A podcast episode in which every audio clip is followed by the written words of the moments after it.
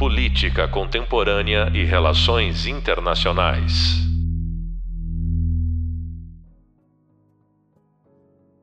Olá, bem-vindos ao podcast da disciplina Regiões e Regionalismo. Sou o professor Lucas Leite e nesse podcast falaremos sobre os tipos de arranjos econômicos regionais que existem, o que diferencia cada um e como identificá-los. Essa discussão faz parte do primeiro tema da nossa disciplina, conceitos, definições e abordagens teóricas, que tratam de uma introdução ao léxico dos estudos de regiões e regionalismo, além de estabelecer a base necessária para o entendimento dos próximos temas, de aspecto mais empírico. Você já deve ter ouvido falar de várias organizações internacionais de caráter regional, como o Mercosul, o NAFTA, a ASEAN, etc. Essas e várias outras instituições regionais, que têm na sua base o aspecto comercial enquanto elemento de regionalização, são arranjos regionais que se pautam pela lógica multilateral e pelo princípio do livre comércio. Vou dar um exemplo. Conforme vimos no Hub Visual e no Hub Leitura, o pioneiro processo de integração que deu origem à Comunidade Europeia do Carvão e do Aço, a SECA, teve como impulso a colaboração na extração, produção e distribuição de carvão e aço entre países da Europa Ocidental, a fim de garantir ganhos para todos os membros e acelerar o processo de desenvolvimento econômico e superação das rivalidades existentes. Não se trata apenas de um simples acordo. Não foram apenas dois países cooperando entre si em relações bilaterais, mas uma iniciativa ampla de institucionalização de regras, princípios, valores e procedimentos a fim de estabelecer padrões comuns aceitos por todos. Existem centenas de acordos regionais de comércio no mundo todo, em todos os continentes. Eles tratam principalmente da liberalização comercial entre países de forma integral ou parcial a fim de diminuir barreiras tarifárias e não tarifárias do comércio internacional. Os países, portanto, buscam regionalizar suas relações a fim de alcançar o maior número possível de países, dentro de regras estabelecidas previamente, para dirimir os entraves comerciais, econômicos, financeiros, políticos e sociais, que existem em um ambiente em que todos ganhem e os custos sejam compartilhados proporcionalmente. O fenômeno da integração regional conversa diretamente com da globalização, foi entre as décadas de 1980 e 1990 que grandes blocos começaram a surgir no mundo, consequência direta da interdependência cada vez maior dos países e regiões. Vamos lembrar um pouco sobre o fenômeno da globalização. Se trata principalmente de maior entrelaçamento econômico e financeiro, mas não apenas. O avanço tecnológico do período supracitado possibilitou a criação de meios de transporte e comunicações mais rápidos e modernos, juntamente uma transformação tecnológica e o advento da internet. Isso tudo permitiu maiores trocas comerciais e financeiras, facilitou o contato entre diversas regiões que antes tinham dificuldades logísticas e conectou diversas culturas, costumes, tradições e ideologias de uma forma nunca vista antes.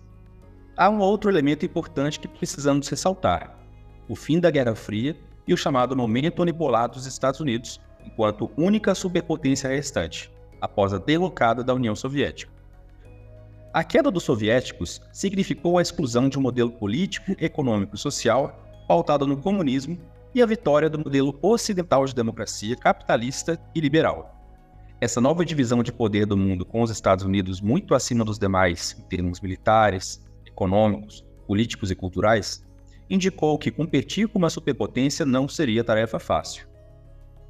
A solução encontrada foi justamente a de buscar novos arranjos econômicos que facilitassem as trocas entre países da mesma região.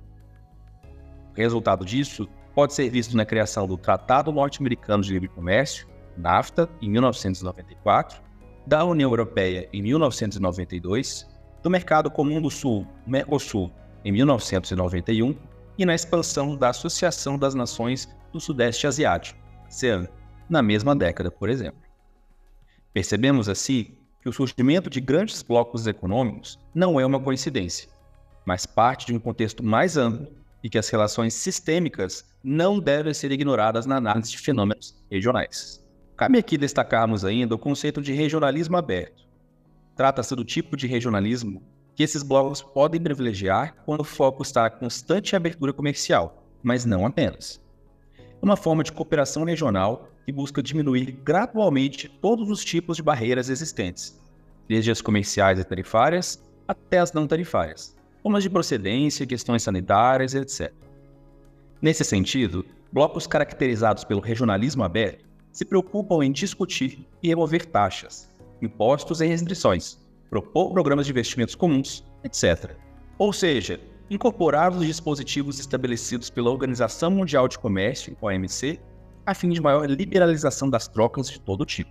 A adesão aos blocos econômicos regionais e outras formas de regionalização tem seus prós Participar dessas instituições internacionais requer que os estados façam concessões em termos da sua soberania, do seu poder de decisão sobre tarifas e até mesmo do valor que poderia ser arrecadado caso não houvesse cooperação quanto às barreiras existentes em um mercado.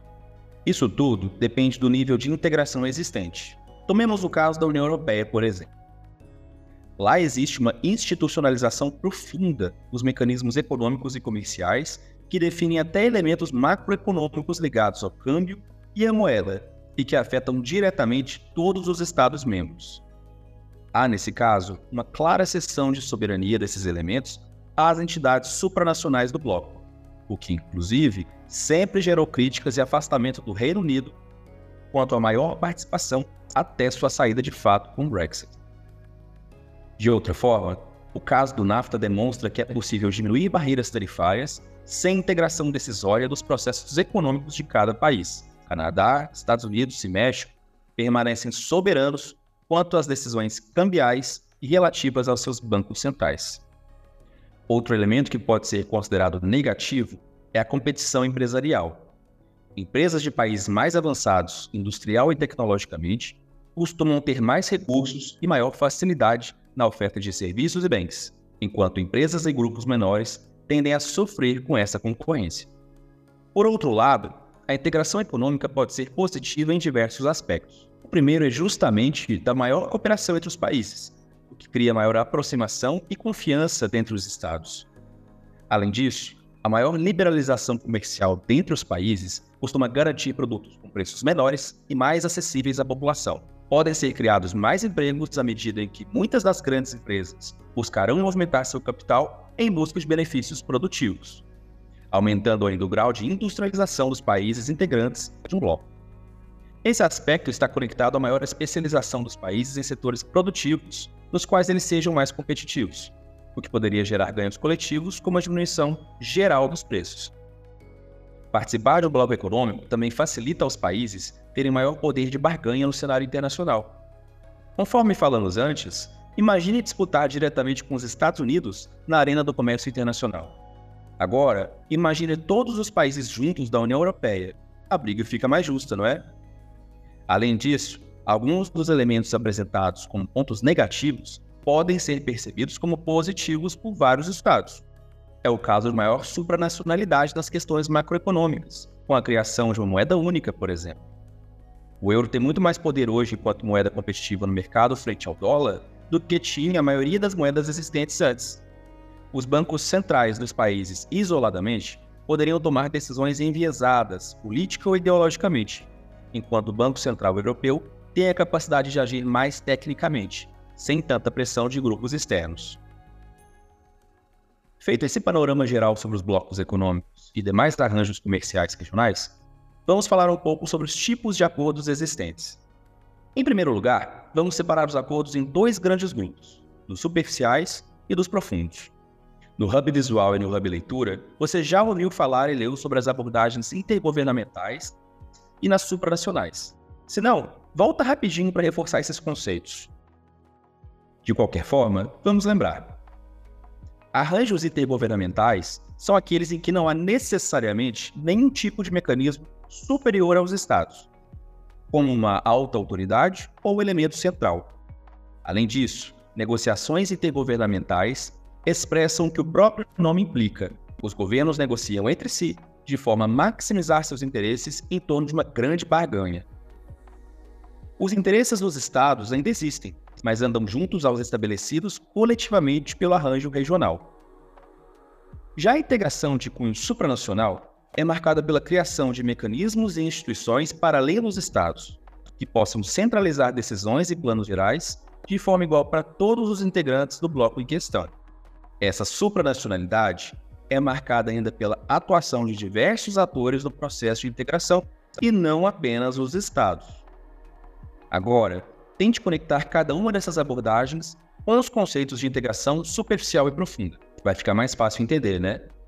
O regionalismo de cunho intergovernamental é aquele presente nas iniciativas superficiais de integração, um foco maior na cooperação entre Estados, enquanto o regionalismo de cunho supranacional é aquele comumente encontrado nas iniciativas profundas de integração regional, um foco maior no aspecto comunitário e não apenas cooperativo.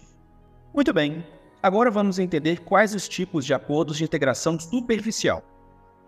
Eles se dividem em dois: área de preferência tarifária, APT, e zonas de livre comércio, ZLC. As áreas de preferência tarifária são marcadas, como o próprio nome diz, por questões tarifárias. É o processo mais superficial de integração regional e se caracteriza pela diminuição de tarifas de um ou mais produtos delimitados previamente e de forma específica. Ou seja, não envolve qualquer tipo de política comercial, questões macroeconômicas, nem nada do tipo. Podemos citar dois exemplos. A Associação Latino-Americana de Integração, a ALAD, que incentiva a diminuição de tarifas de produtos selecionados entre dois ou mais países, sem demais vinculações. E a Associação de Nações do Sudeste Asiático, que age de forma similar, dentro e fora do bloco. Esse tipo de arranjo surge durante uma das rodadas de negociação segundo os princípios do GATT, o Acordo Geral de Tarifas e Comércio, lá na rodada Tóquio. Foi quando se negociou a chamada cláusula de habilitação, que previa tratamento diferencial e mais favorável, reciprocidade e participação ampliada de países em desenvolvimento. Já as zonas de livre comércio prevêem a eliminação total ou parcial das tarifas, barreiras, cotas e quaisquer outras medidas limitadoras do comércio de bens. A liberalização de serviços, investimentos e a livre circulação de pessoas não são exigências para a existência de uma zona de livre comércio. Todo acordo desse tipo precisa ser registrado na Organização Mundial do Comércio ou no que antigamente se estabeleceu como GATT. As zonas de livre comércio conservam as características soberanas dos países quanto à escolha dos países com os quais serão estabelecidas as trocas, a pauta aduaneira, dentre outros. Exemplos desse tipo de arranjo foram a Associação Europeia de Livre Comércio, EFTA, que funciona ainda hoje entre países da União Europeia e outros países europeus que não fazem parte do bloco, e o Acordo de Livre Comércio da América do Norte, NAFTA, que teve seu início como um acordo tradicional de livre comércio, mas hoje se expandiu para algumas áreas como investimentos e serviços. Agora, falaremos sobre os acordos de integração profunda, que são a União Aduaneira, UA, o Mercado Comum, MC, e a União Econômica e Monetária, UEM. Em relação à União Aduaneira, ela costuma ser uma etapa posterior à criação de uma zona de livre comércio, quando há ainda a negociação por uma tarifa externa comum, também chamada de TEC. Esse tipo de arranjo exige a adoção de uma política comercial comum entre seus membros no que diz respeito a terceiros, o que pode ser enxergado como grande exceção de soberania. É importante ressaltar que o Estado pode fazer parte de diversos acordos de livre comércio, mas de apenas uma união aduaneira, isso porque a União Aduaneira pressupõe a coordenação de várias áreas comuns aos seus integrantes. É o caso, por exemplo, da expansão da liberalização para áreas além do comercial, como serviços e livre circulação de pessoas, porém isso não é obrigatório. Vários blocos buscam a União Aduaneira, mas não conseguem passar das zonas de livre comércio, uma vez que se trata de uma grande coordenação e da necessidade de ceder parte da soberania de cada um. Um exemplo nesse caso é o da Comunidade de Desenvolvimento da África Austral, SADC, composta pela África do Sul e outros países do sul do continente africano. O mercado comum seria a etapa seguinte de aprofundamento da integração regional após a zona de livre comércio e a união aduaneira. Este arranjo envolveria uma seção ainda maior de soberania, uma vez que seria necessário a aceitação dos membros de um mecanismo supranacional comum que estabelecesse normas internas e que negociasse em nome de todos em mecanismos institucionais e internacionais. Há ainda a previsão da livre circulação não apenas de bens, mas de serviços, investimentos, pessoas e outros. O exemplo mais bem sucedido nesse caso é o da Comunidade Econômica Europeia, que futuramente evoluiria para a União Europeia. O Mercosul propõe desde a sua criação o estabelecimento de um mercado comum, Porém, o bloco enfrenta dificuldades na sua implantação haja visto que ainda precisa garantir o pleno funcionamento de uma união aduaneira ainda incipiente. Por fim, temos a União Econômica e Monetária, que poderia ser entendida como a última etapa da integração econômica regional. Esse arranjo suporia a existência de um mercado comum para que existissem instituições e regras compartilhadas que permitissem a adoção de uma moeda única comum. Esse passo reforça o aspecto supranacional das instituições e a cessão quase completa de soberania no que diz respeito às questões cambiais e macroeconômicas em geral. O único exemplo empírico é o da União Europeia, após a criação do euro e o aprofundamento das instituições supranacionais após o Tratado de Maastricht, de 1992. Ainda assim, nem todos os países do bloco aderiram ao euro, como foi o caso de Reino Unido, Dinamarca e outros. Você acabou de ouvir o podcast sobre regiões e regionalismo. Professor Lucas Leite.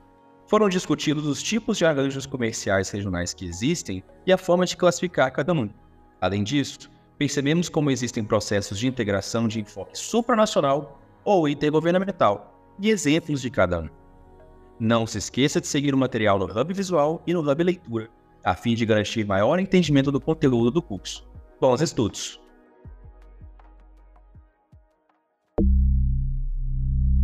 Política Contemporânea e Relações Internacionais